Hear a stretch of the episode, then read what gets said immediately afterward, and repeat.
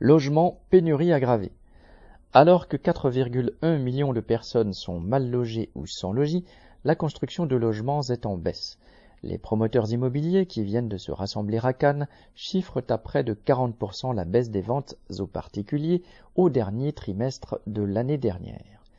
Même quand les chiffres de la construction battaient des records, la situation était déjà critique, car la majeure partie des logements nouveaux étaient inaccessibles à celles et ceux qui en avaient besoin.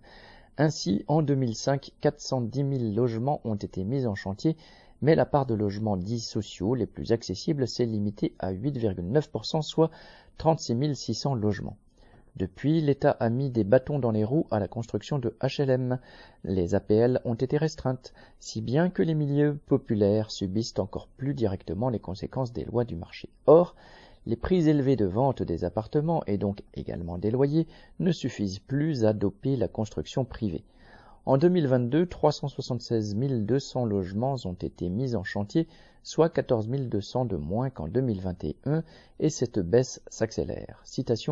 Le secteur de l'immobilier neuf s'enfonce dans une crise profonde sans précédent, fin de citation, s'alarme le représentant des promoteurs immobiliers.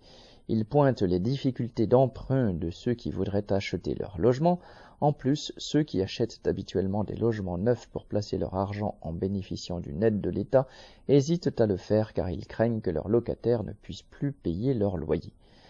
Avec l'aide de l'État, Nexity, Altaria, Cogedim, les filiales immobilières de Bouygues, Vinci, BNP Paribas et autres promoteurs ont bâti des fortunes au point que, depuis des années 1990-2000, l'immobilier n'est plus qu'un secteur de la finance comme un autre, propre à toutes les spéculations, avec des conséquences néfastes.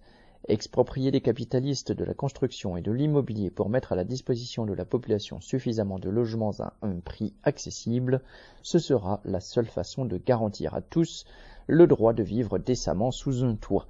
Jean Sandet.